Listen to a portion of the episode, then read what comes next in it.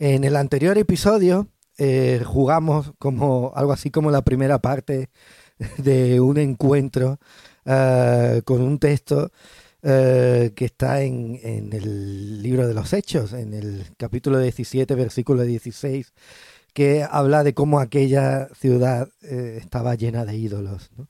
Y, en fin, jugamos se puede decir que jugamos, ¿no? Porque íbamos dando pases, ¿no? Uh, con diferentes ideas alrededor de ese concepto que es eh, la idolatría, ¿no? Y, y cómo eh, algo, algo que parece eh, en la actualidad quizá mucha gente le puede sonar como algo anticuado, algo excesivamente religioso y tal, pero que en realidad es algo que se da, ¿no?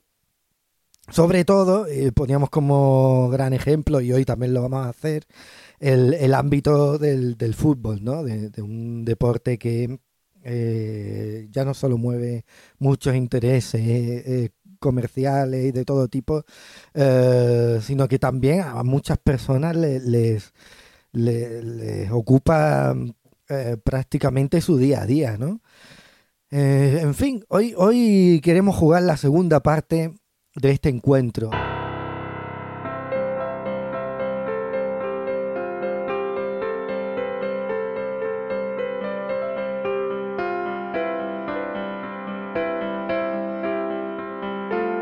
Hola, soy Daniel Jándula, bienvenidos a Intervalos.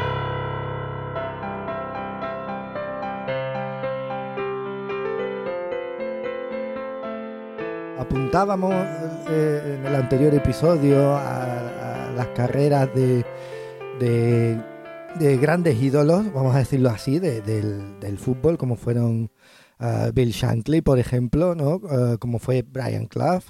Eh, en este caso hablábamos de un poco de fútbol inglés. Hoy, hoy nos vamos a salir un poco fuera de este, de este país, ¿no? Y... Um, y decíamos a, a, a, respecto de ellos que eh, en cierto modo nos habían enseñado también a, los aficionados al deporte a, a, convivir de alguna manera, no solo con el, con el éxito, que en realidad era algo muy extraordinario, en realidad el éxito no es algo que suceda muy a menudo, por eso siempre nos llama la atención, sino que eh, nos habían enseñado a, los aficionados de alguna manera a convivir con el, con el fracaso, con la idea del fracaso. ¿no? Y, hoy quiero traeros un par de historias muy breves que tienen relación con esto. La primera de ellas tiene que ver con el ámbito individual. Vamos a hablar de una persona concreta, de, un, de la carrera truncada de un, de un futbolista eh, y también vamos a hablar de algo más a nivel colectivo, ¿no? Vamos a hablar, vamos a hablar de un equipo en, entero, ¿no? Eh, para ayudarnos todavía a entender un poco más cómo, uh, cómo no debemos eh, dar todo lo que somos a, a, a, ese ídolo que tengamos en ese momento. Puede ser, ese ídolo puede ser el fútbol, pero, pero puede ser muchísimas cosas. Ya lo vimos también en el anterior episodio, ¿no? En el que decíamos que eh, el, el, ídolo, además de que es algo uh, no eterno, eh, eh, simple y llanamente es todo aquello que ocupa el lugar que pertenece únicamente exclusivamente a Dios, ¿no? O dicho de otra manera, todo aquello que respecto a una relación con Dios se convierte en innegociable, ¿no? Eso sería un poco la definición, ¿no? Y, y utilizábamos el ámbito del fútbol eh, porque es muy gráfico, ¿no? Y, se ve muy claro eh, esta idea, ¿no? Por eso, por eso estamos eh jugando este largo partido ya, ¿no? En fin, eh, hoy quería hablaros de un tipo que uh, en Barcelona, concretamente, fue un personaje muy conocido, no tanto por su, uh, por su estilo de juego o por su. Porque, en fin, porque eh, deslumbrase especialmente a, los aficionados al, al fútbol español, concretamente a los aficionados del Fútbol Club Barcelona sino por, por su biografía. Tuvo una biografía bastante compleja. Aunque fue un tipo general bastante querido, pero en, digamos no llegó a, lo que ahora diríamos triunfar, ¿no? Eh, estoy hablando mucho, quizás lo hayáis adivinado, y sobre todo muchos más lo adivinaréis que se, se trataba de un portero. Eh, hablo de Robert Enke, ¿no? Eh, fue un tipo que, un portero alemán que, que bueno, tuvo, tuvo bastante fama en su Berlín natal.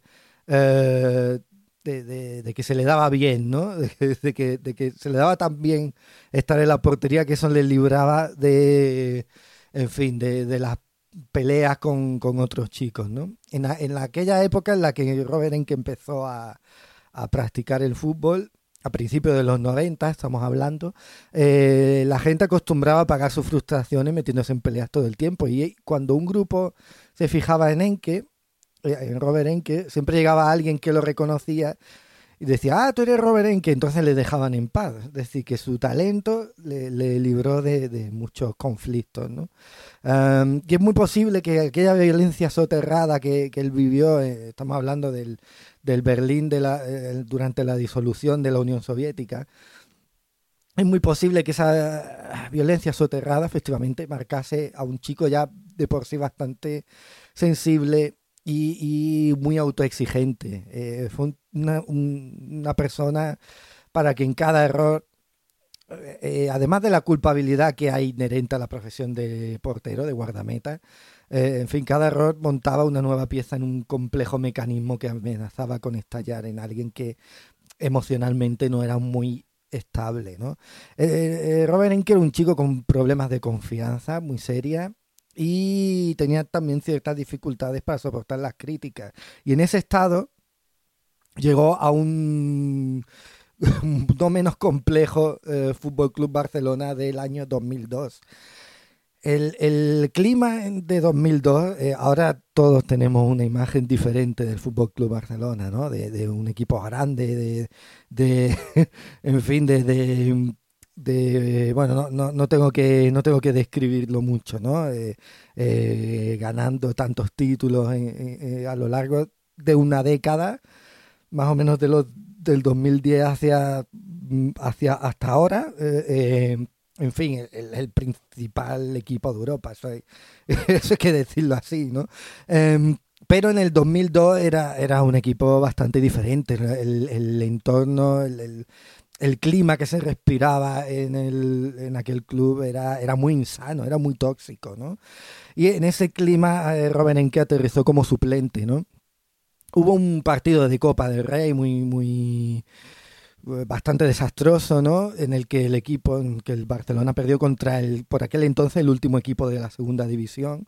Y, y ahí ya Robert Enke, donde jugó y donde tuvo algunos, en fin, eh, no tuvo una actuación muy memorable, que digamos, ahí ya empezó a dar señales de que algo no iba bien. Digamos que era una persona incapaz de perdonarse a sí mismo por cada error que cometía. ¿no? Eh, Roland Reng, eh, un biógrafo de, este jugador, eh, lo explica así. Él decía que esa es la tortura del portero, ¿no? que la insostenible autoexigencia de no cometer errores siempre te pasa factura, de que cuando tú eres un portero eh, en un equipo de fútbol, la gente mm, normalmente no te recuerda tanto por tus grandes paradas como por tus errores, ¿no? Eh, cuando un portero lo ha hecho bien, mm, pues uno no se acuerda, no suele acordarse un portero cuando lo hace mal, ¿no? Eh, Roland Ren, el, el, biógrafo de Robert Enke, dice que un portero tiene que poder reprimirse porque si no lo hace, cuando llega el siguiente partido todo se vuelve en su contra. ¿no? Y esto es un poco lo que le pasó a Robert, que era incapaz de perdonarse ¿no? sus fallos. ¿no? Em, además tuvo, como decíamos, el entorno del Barcelona de aquella época era muy tóxico. Eh, muchos compañeros de equipo le señalaron a él directamente como principal culpable del estado en el que se encontraba el club eh, por esa época tan convulsa. Eh, en fin, pudiendo e-, elegir distintas formas de encajar su rendimiento, Robert Enke eh, decidió refugiarse en la depresión. Eh, aunque de cara, digamos, a la galería mostraba una sonrisa, ¿no? pero en realidad por dentro mm, no le llevaba nada bien. De hecho, dejó el, equipo la temporada siguiente y bueno, tuvo una carrera después, una carrera posterior relativamente tranquila.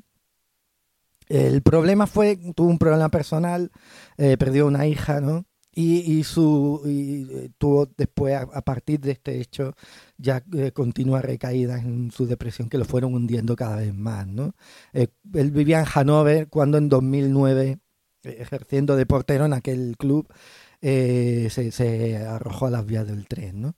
Eh, había sido tratado de la enfermedad, de la depresión, pero él siempre eh, trató de esconderla porque sabía que en el mundo del fútbol, donde a menudo se favorece en exceso la demostración de testosterona y se presume mucho de fortaleza física y mental, hay ciertas dolencias como esta de la depresión que automáticamente se entienden por debilidad, ¿no? Normalmente no pensamos en los efectos colaterales de nuestra confianza ciega en los ídolos. Eh, ponemos nuestra esperanza en un equipo, ponemos nuestro ánimo en, individuos de menos de 30 años normalmente, que, no tienen muchas veces la culpa de que eh, nosotros lo, elevemos a esa categoría, ¿no?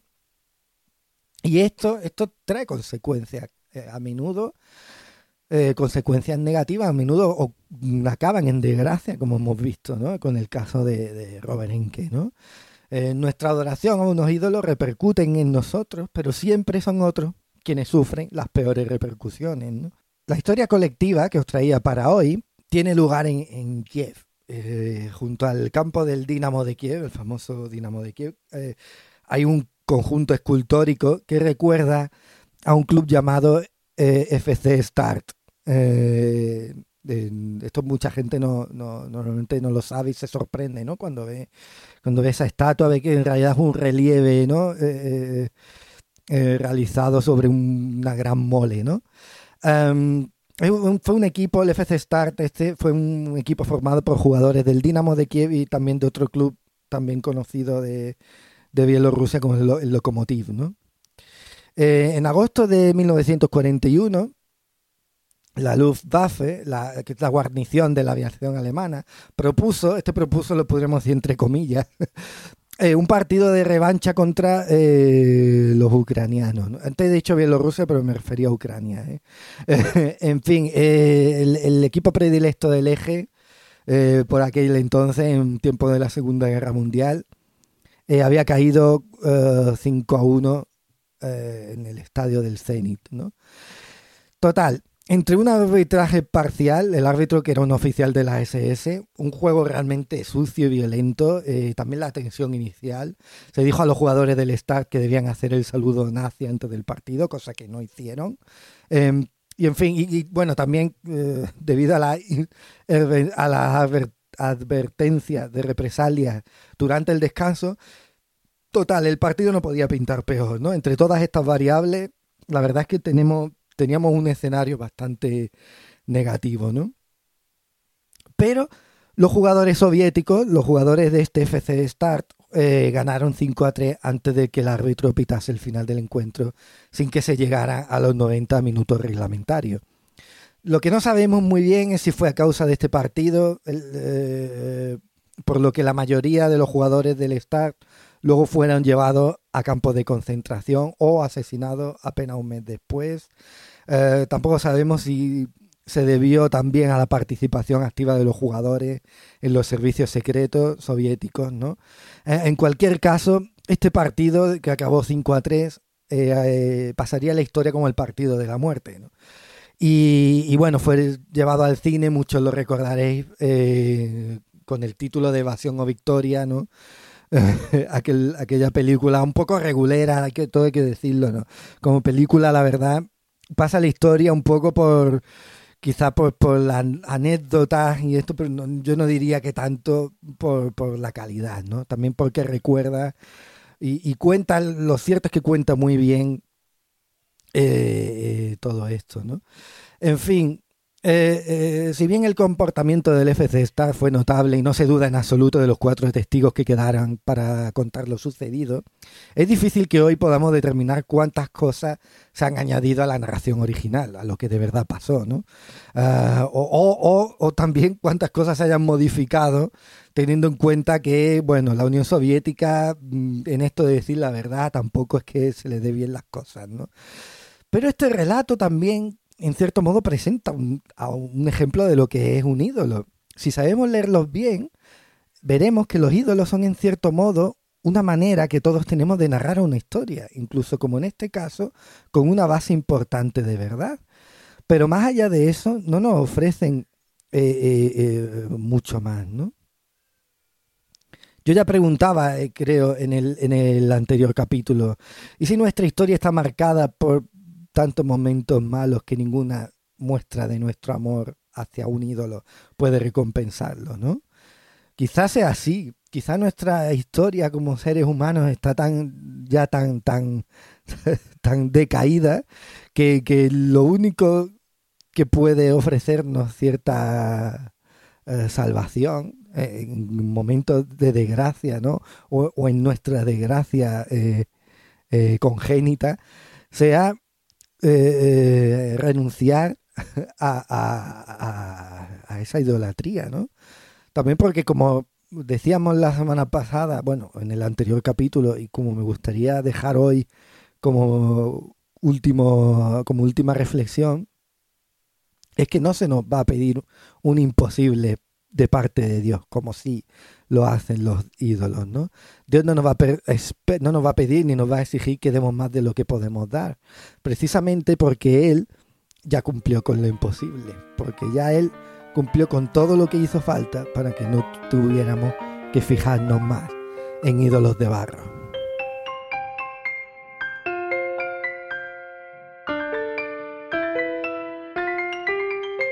Intervalos está producido por Suburbios, plataforma cultural y editorial.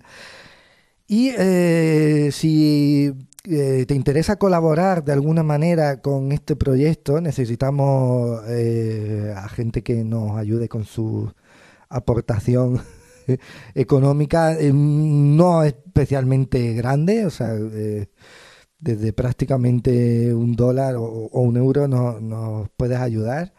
Eh, para más información sobre cómo hacerlo, yo os invito a que entréis en suburbiosblog.wordpress.com.